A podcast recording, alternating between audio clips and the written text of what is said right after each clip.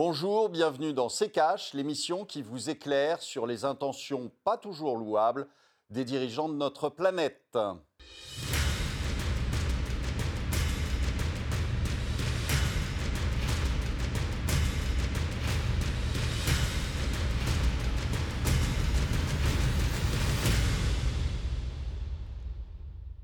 Bonjour, aujourd'hui nous allons vous parler de l'euro numérique, hein, la dernière idée de Madame Lagarde. Bonjour Estelle. Bonjour Olivier, bonjour à tous, bienvenue dans ce nouvel épisode de C'est Cash Euro numérique. Ce terme ne vous dit peut-être rien, mais vous risquez d'en entendre beaucoup parler ces prochains mois. En quoi consiste ce projet initié par la Banque Centrale Européenne? Quels seront les contours de cette nouvelle monnaie numérique? Et est-ce une bonne idée? Ce sont les questions auxquelles on tentera de répondre dans cette émission et pour cela, en deuxième partie, nous serons avec Fabrice Epelboin, enseignant à Sciences Po et spécialiste des réseaux sociaux. Alors face à l'essor des monnaies virtuelles, comme le Bitcoin ou encore euh, la Libra, la monnaie euh, de Facebook, la Banque Centrale Européenne a elle aussi euh, décidé de se tailler la part du lion. Pour l'instant, l'euro numérique est encore à l'état de projet. Il pourrait voir le jour d'ici 3 à 4 ans. La BCE a d'ailleurs lancé une grande consultation auprès des citoyens européens pour avoir leur avis sur ce projet. Alors à quoi pourrait ressembler l'euro numérique? Élément de réponse avec le tiroir cash d'Antoine Vassas. L'euro numérique, c'est la nouvelle idée de Christine Lagarde et de la Banque Centrale Européenne. Une monnaie purement virtuelle qui pourrait être utilisée par vous comme par moi via notre smartphone. Quelle différence avec les euros sur votre compte en banque? Eh bien déjà, les transactions seront plus rapides, voire instantanées, et ne nécessiteront aucun règlement interbancaire comme c'est le cas actuellement. Plus surprenant encore, cet euro numérique permettrait à la BCE de voir ses politiques monétaires directement parvenir aux citoyens et se passer totalement des banques privées, pouvant ainsi, selon les mots de la BCE, stimuler directement la consommation des ménages et les investissements des entreprises. En clair, un possible bouleversement à venir de la monnaie, accéléré notamment par le Covid-19. Oui, encore lui, puisqu'il a fortement stimulé les paiements sans contact et affaiblit encore le bon vieil argent liquide. Stimulé également par l'essor de plus en plus de monnaies numériques, comme la Libra de Facebook ou les projets d'autres États, comme celui de la Chine ou des États-Unis. En clair, la BCE ne voulait tout simplement pas se retrouver sur la touche. Reste plusieurs problèmes qui se posent. La sécurité d'abord, même si la BCE affirme qu'elle utiliserait un système blockchain réputé inviolable. Également, une possible fuite des épargnants des banques privées. Enfin, un problème de respect de la vie privée face à une hégémonie renforcée d'une BCE qui pourrait tracer toutes les transactions que vous pourriez effectuer. Olivier, on connaît un petit peu votre avis euh, sur les monnaies virtuelles, sans chercher à savoir pour l'instant si c'est une bonne euh, ou une mauvaise idée. Pourquoi, selon vous, euh, la BCE a décidé d'initier ce projet? Pour deux choses qui ont été dites d'ailleurs dans le, tiroir cash. La première, c'est que beaucoup ont annoncé, et, même de grandes entreprises, et, et, vous vous rendez compte que, évidemment, aucun État ne peut accepter qu'une entreprise euh, émette sa monnaie. Euh, et donc la Libra, ça a été le, ça a été le signal d'alarme euh, chez, chez, tous les, chez tous les grands argentiers du monde. Donc il n'est pas étonnant que la BCE suive le mouvement. la deuxième raison, et c'est bien ça qui est inquiétant, c'est que, encore une fois, on cherche à mettre la main euh, sur toutes les informations que vous pourrez fournir. Donc, c'est, vous savez que on dit souvent, euh, quand euh, le service est gratuit, c'est vous le produit. Eh bien, nous sommes considérés comme des produits. Et, et donc, il faut avoir le maximum d'informations. Donc, qu'est-ce qu'on fait? On va profiter du Covid et on va profiter aussi d'ailleurs ça a déjà commencé avec certaines déclarations de Bruno Le Maire.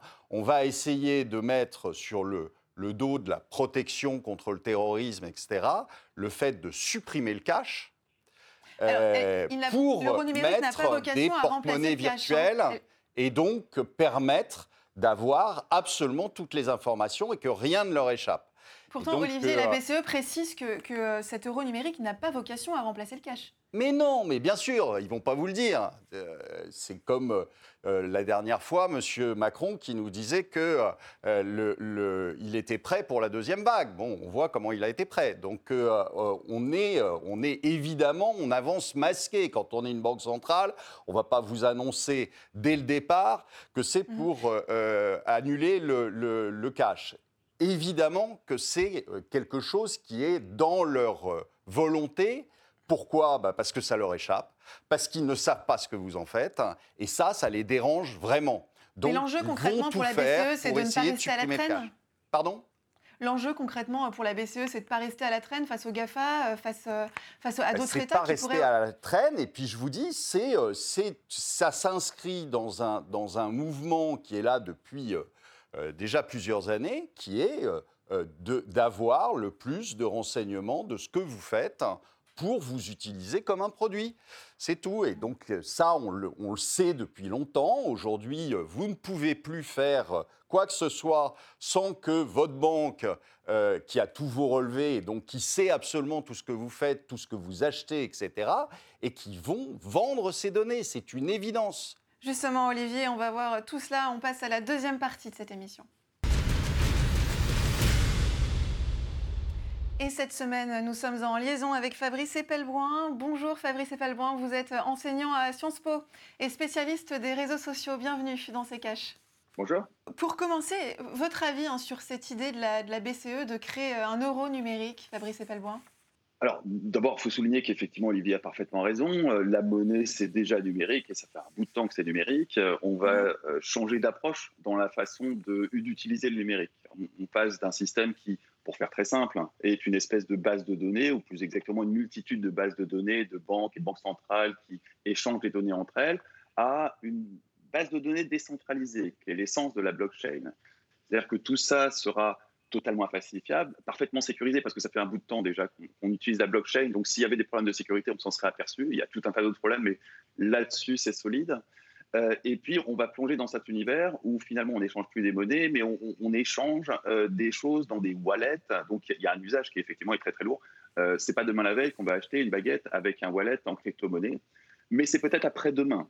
Euh, et puis par ailleurs, je note quand même que ça euh, provoque une désintermédiation entre le citoyen et la banque centrale qui permet effectivement d'envisager des choses comme l'hélicoptère monnaie ou le revenu universel de façon directe entre une banque centrale et des citoyens européens, ce que ne permet pas pour l'instant le, système financier tel qu'on l'a. Donc ça ouvre des possibilités, mais en même temps, je ne peux pas empêcher de penser que d'une part, la blockchain et l'idée des crypto-monnaies sur la blockchain n'a pas vraiment été imaginée pour ça. Au contraire, ça a plutôt été imaginé comme une alternative à ça.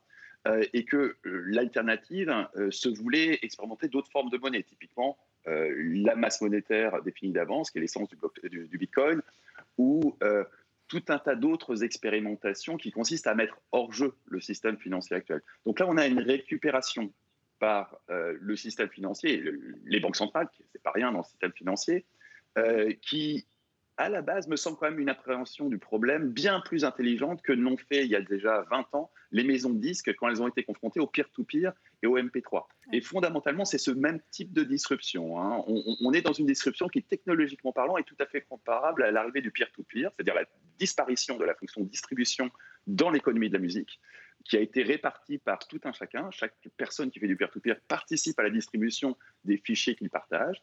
Euh, là, on a ce type de, de, disruption fondamentale dans l'essence du système financier actuel. Euh, j'ai peur que, d'une façon générale, les, les, banques centrales n'aient pas vraiment le choix que de mettre timidement un pied dans le, dans le bain pour participer à tout ça. Sinon, elles risquent d'être totalement exclues de quelque chose qui va peut-être prendre le relais d'un système financier qui pourrait présenter des signes de défaillance. Alors, l'euro numérique, euh, nous dit euh, la BCE, existerait donc parallèlement aux espèces sans les remplacer. Les Européens auraient ainsi un, choix élargi euh, d'instruments et pourraient effectuer leurs paiements plus facilement, ce qui renforcerait l'inclusion financière. concrètement, quelle différence avec les crypto C'est quoi la plus grosse différence avec les crypto-monnaies qui existent déjà, comme par exemple le Bitcoin? Bah, ah ben, en dehors du fait que votre boulanger va accepter du, de, l'euro et pas du bitcoin, il n'y a pas de différence. À ce stade, c'est des wallets, c'est un processus qui est quand même très compliqué pour acheter un. On, on c'est pas demain la veille que ma mère achètera ses baguettes avec ni du bitcoin ni de, du crypto euro. Il y a encore beaucoup, beaucoup de progrès à faire. Mais il n'est pas interdit de penser que si on distribue un revenu universel à tous les citoyens français mais il faut qu'ils apprennent à utiliser un wallet et de la crypto-monnaie, ils vont s'y mettre. Ça peut être une façon d'imposer ce type de technologie dans les foyers, mais ça va prendre beaucoup de temps. Mmh. Olivier, je vous entendais rigoler euh, à, cette citation euh, de, évidemment que je rigole. la BCE. C'est évidemment, ils avancent masqués. Ils vont pas vous dire dès le départ, on fait ça pour supprimer le mmh. cash. Euh, mais c'est quand même bien leur idée. Et puis la deuxième idée, c'est quand même de récupérer le, pourquoi les gens sont allés dans le, Bitcoin et dans d'autres crypto-monnaies? Ils y sont allés parce que justement, ils avaient l'impression d'échapper à l'État, d'échapper à quelque chose qui ne, sur lequel ils n'avaient plus aucun contrôle, qui était la banque centrale, ou les banques centrales plutôt, devenues totalement folles et qui s'amusaient à imprimer des billets comme si euh, euh, en pleuvait. Donc, euh, euh, ils sont allés vers quelque chose qui leur paraissait plus sécurisé et euh, euh, qu'on ne pouvait pas multiplier, que, qu'il y avait un montant de, départ, 21 millions je crois pour le Bitcoin, et, et qui en aurait jamais un de plus. Et donc, ils sont allés là-dessus pour répondre à ce que faisait la Banque centrale. Aujourd'hui, qu'est-ce que fait la Banque centrale? Elle récupère le système, système technologique et elle se l'approprie. Parce que, en fait, qui va contrôler cet euh, euro numérique? Bah, C'est la Banque centrale, c'est pas autre mm. chose. Donc, euh, euh, c'est elle qui va fixer les règles. Donc, elle pourra les changer quand elle le voudra. Donc, on, est, on, est, on était sorti, enfin, beaucoup étaient sortis de ce système-là pour aller se réfugier. Alors, certains sur des actifs physiques comme l'or, d'autres sur des actifs numériques comme le Bitcoin. Et puis, bah, la Banque centrale essaie de rattraper le coup et euh, euh, de présenter ça comme une évolution extraordinaire. En fait, mm. elle, cherche à reprendre la main et donc à contrôler une nouvelle monnaie, mais c'est toujours elle qui la contrôlera, c'est toujours elle qui en fera ce qu'elle voudra, et donc ça ne change strictement rien à ce qui se passe actuellement. Mhm. C'est-à-dire le jour où euh, on voudra gonfler la masse d'euros numériques de euh, X, eh bien, elle le fera.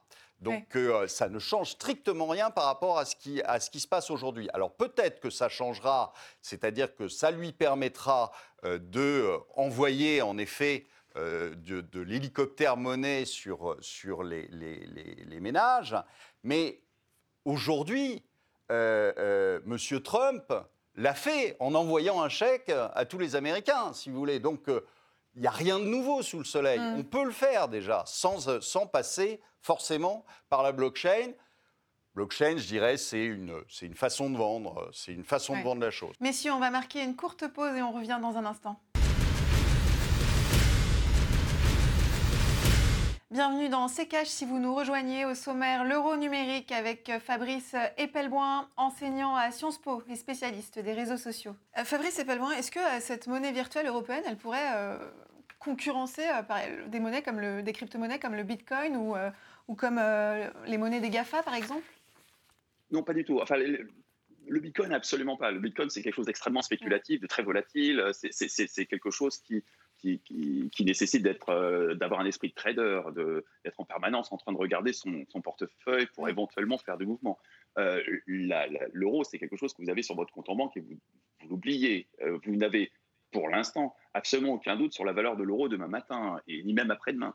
le Bitcoin, c'est pas du tout ça. Je te laisse responsable de tes, de tes dires. Moi, j'ai des doutes sur la valeur de l'euro demain. Mais sur quelques jours. non, non, mais alors, disons, à court terme, on peut imaginer que quand même, on, reste encore dans une. Mais, mais tu as tout à fait raison, c'est, on, va vers des zones inconnues. Toujours est-il que si vous, êtes, euh, si vous avez votre patrimoine en Bitcoin aujourd'hui, vous regardez avec anxiété votre portefeuille tous les matins, exactement comme si vous aviez fait des, paris en bourse extrêmement spéculatifs. Euh, Ce n'est pas du tout le cas pour votre compte en banque en euros qui est sur votre banque traditionnelle. en fait, la euh, principale différence, c'est que l'euro numérique, il n'y aura pas de spéculation. C'est vraiment une monnaie d'échange. Ah, il y aura de la spéculation, tout, comme il y a de la spéculation sur l'euro, mais avec, euh, avec mm. des impacts sur la variabilité de, de, la valeur de l'euro qui seront assez négligeables. Alors que sur le Bitcoin, qui a une masse monétaire quand même ridicule par rapport à l'euro, le, moindre mouvement peut provoquer des, variations extrêmes de cours. Donc l'euro, c'est dans l'univers des crypto-monnaies, l'euro, c'est euh, la stablecoin ultime. La stablecoin, c'est des monnaies numériques comme le Bitcoin, mais dont le but là, pour le coup, est d'avoir une valeur la plus stable possible. Et c'est des monnaies qui vont servir de refuge entre des opérations spéculatives ou juste pour stocker un capital disponible chez des gens qui, la plupart du temps, sont dans vraiment une optique totalement spéculative avec une multitude de crypto-monnaies qui chacun ont leur historique, leurs petites histoires, leur variabilité, leurs pics, leurs bulles spéculatives. Euh, si l'euro arrive dans cet univers-là, ça va être l'un des principaux stablecoins. Ça va être l'endroit où après avoir fait un bon coup sur le Bitcoin, quand je me dis que peut-être que, ça devient très risqué qu'il faut vendre, bah, je vais reconvertir tout le Bitcoin en crypto-euro. Mmh. Euh, et il y aura forcément blanc euh, un crypto-dollar, et il existe dès à présent des crypto-or, c'est-à-dire grosso modo des monnaies numériques qui sont indexées sur de l'or et qui me permettent de stocker du patrimoine en or, ce qui est quelque chose là encore de relativement stable. Euh, donc le, fait que l'euro arrive dans cet univers-là, ben, il va y trouver une place naturelle qui est une monnaie de, une monnaie de refuge, parce que déjà sa place dans le système financier international. Et il, mm. va du coup permettre un retour, parce que là, le problème des gens qui se euh, lancent dans cette spéculation avec les crypto-monnaies, et, c'est quelque chose d'extrêmement courant dans le milieu des startups, même s'il ne représente pas grand monde en France, mais euh, aujourd'hui, euh, la plupart des, des, jeunes entrepreneurs que vous allez trouver à Station F spéculent sur de la crypto-monnaie exactement comme moi, quand j'avais euh, la vingtaine, euh, que c'était l'histoire de la première bulle Internet dans les années 90, et que tout le monde avait des actions, tout le monde découvrait la bourse et spéculait sur tout et n'importe quoi, peu que ça porte Internet dans son titre. Euh, on, est à peu près dans cette situation. Le problème, c'est que quand j'ai commencé à avoir un, certain patrimoine investi en crypto, j'échappe totalement à l'euro, dollar, je, je suis sorti, je suis dans cet univers alternatif. Et, là où la démarche euh, de la Banque centrale et des banques centrales en général, je doute que l'Europe soit la seule à, être dans cette démarche, euh, est finalement assez intelligente, c'est que plutôt que de lutter contre cette alternative née d'Internet, encore une fois, comme l'ont fait les maisons 10 face au peer-to-peer, ils, ont plutôt tendance à faire avec. Et on, a vu ça avec des grandes banques américaines qui, dans un premier temps, avaient un discours extrêmement négatif sur le Bitcoin et qui ensuite ont ouvert des produits spéculatifs à destination de leurs clients basés sur le Bitcoin. Donc c'est à la fois une démarche d'une certaine modestie face aux disruptions technologiques. Je pense que euh, les gens de la haute finance ont appris que euh, lutter contre ça, c'était probablement perdu d'avance. Et en même temps, euh, ils, avancent avec quelque chose qui est quand même très hérité de l'ancien monde, quelque chose de totalement centralisé, avec évidemment une ambition de surveiller ce qui se passe, de comprendre ce qui se passe et de façon faire la chasse à tout un tas de choses. Est-ce que c'est cette voie-là qui va aller vers la fin prévue, prédite euh, du papier monnaie, ça me paraît pas être la meilleure façon de tuer le papier monnaie. moi, j'aurais tendance quand même à euh, essayer de comprendre euh, comment le virus se transmet à travers le papier monnaie. Je suis sûr qu'il y a moyen de transmettre le virus à, travers le papier monnaie, de façon à, provoquer une peur et augmenter les taux du paiement sans contact, ce qui a déjà été fait. On peut payer jusqu'à 50, 50 euros sans contact. Donc, c'est clair que le papier monnaie, je pense, est condamné à terme. Euh, ça va être un coût supplémentaire. Je ne pense pas que ce sera le coût fatal. Je pense qu'il y aura une multitude de coûts qui, petit à petit, vont rendre le, papier monnaie de plus en plus inutilisable et que, euh, inéluctablement, on va arriver à un moment où ça aura totalement disparu. Mmh. Euh, Olivier, avec cet euro numérique, la BCE donc, aurait un accès direct aux citoyens. Elle espère, je cite, stimuler directement la consommation des ménages ou les investissements des entreprises. Est-ce qu'on a vraiment besoin de cet outil pour stimuler la consommation des ménages? Non, c'est ce que je vous disais à l'instant, c'est-à-dire que euh, vous avez eu, euh, euh, vous avez eu M. Trump qui l'a fait, vous aviez eu d'ailleurs M. Bush qui l'avait fait il y, a, déjà un moment, donc c'est pas c'est pas quelque chose de nouveau. Il a envoyé un chèque.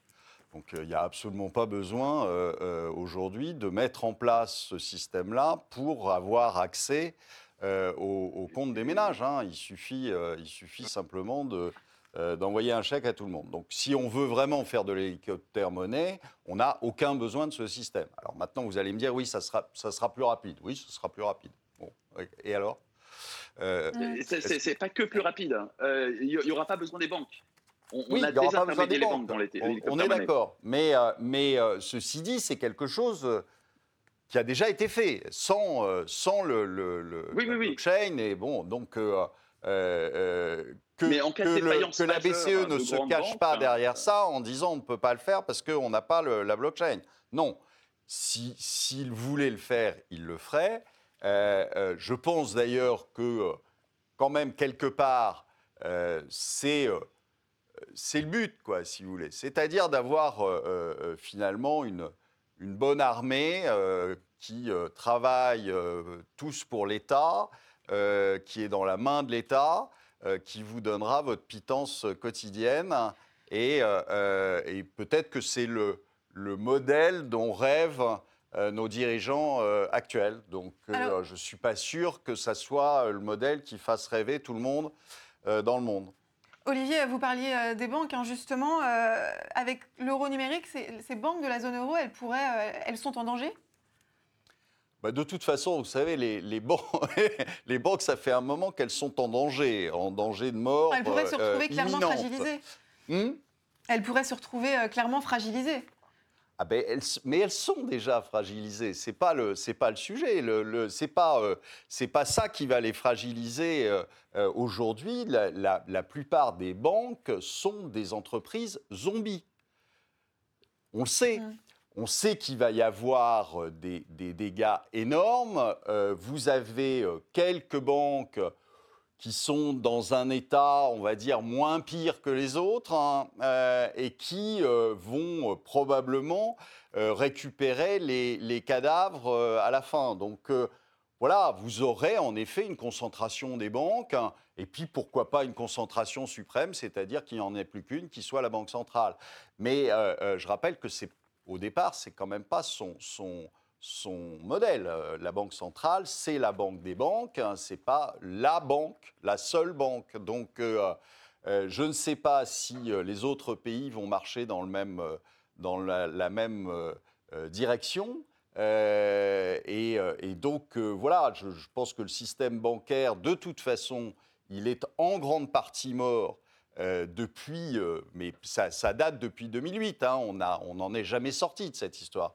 Euh, donc on a des créances qui vont être encore plus irrecouvrables qu'avant, puisque le taux de, défaut va exploser avec les confinements et, autres, et avec une récession monumentale. Donc figurez-vous, oui, les banques sont déjà en danger, et je pense que euh, les, tribulations de Madame Lagarde ne vont pas changer grand-chose.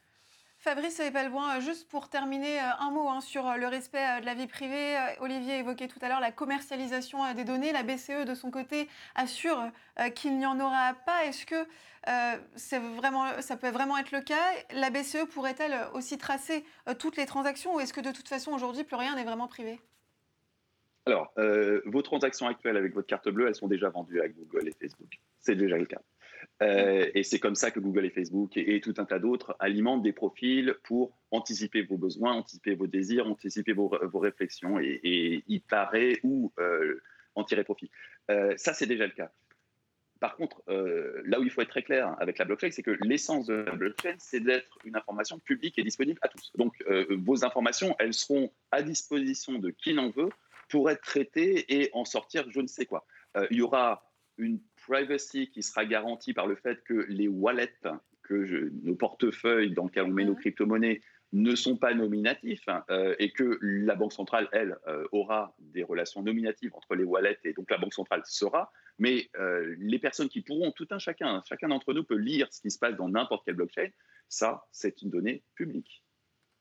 Merci euh, beaucoup euh, Fabrice Epelboin d'avoir été parmi nous dans cette émission. Je rappelle que vous êtes euh, enseignant à Sciences Po et spécialiste des réseaux sociaux. Olivier, nous, on continue avec les questions cash. Et comme chaque semaine, Olivier, vous répondez aux questions que vous posent les internautes et on commence tout de suite avec celle de Sébastien Robin. Bonjour Olivier, quelles sont les banques les plus en risque? Les banques suisses sont-elles moins en risque que les banques françaises? Oui, alors on l'a déjà dit ici plusieurs fois, euh, une, simplement par leur, euh, leur modèle, si vous voulez. C'est-à-dire qu'une banque française, c'est une banque qui est euh, généraliste, qui fait donc tous les métiers et, et qui est en, leverage, c'est-à-dire qui est en, en, effet de levier, qui est des effets de levier qui sont juste ahurissants. Donc, elles sont en risque elles prêtent de l'argent aussi. euh, et donc, euh, quand vous prêtez de l'argent, vous avez un risque qu'on ne vous le rende pas. Et surtout dans des phases comme actuellement, avec avec une crise économique majeure, il y a plein d'entreprises qui vont être en difficulté, qui ne pourront pas rembourser leurs prêts.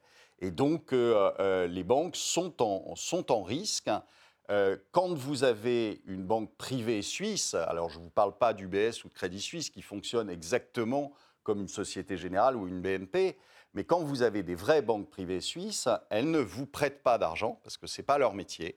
Elles ne font que gérer votre argent, c'est tout. Et donc, euh, vous avez évidemment un moindre risque, un bien moindre risque, parce qu'elles ne font pas le même métier, tout simplement. Merci Olivier pour cette explication. Une question à présent de Frenchy en rapport avec euh, l'émission sur les épargnants et la facture euh, du Covid-19. Euh, Très bien, alors on sort d'urgence nos économies de l'assurance vie, de nos comptes bancaires, de l'immobilier. On transforme tout ça en billets sans compter l'hyperinflation qui pourrait les réduire en cendres, en crypto-monnaies qui peuvent-elles aussi devenir illégales ou encore être perdues ou volées? Donc c'est bien d'alerter, mais que doit-on faire concrètement? On l'a dit dix fois, enfin, il faudrait que les, gens, avant de poser des questions, écoutent l'émission, ça serait mieux, parce que euh, ça leur permettrait de poser des questions plus, intéressantes.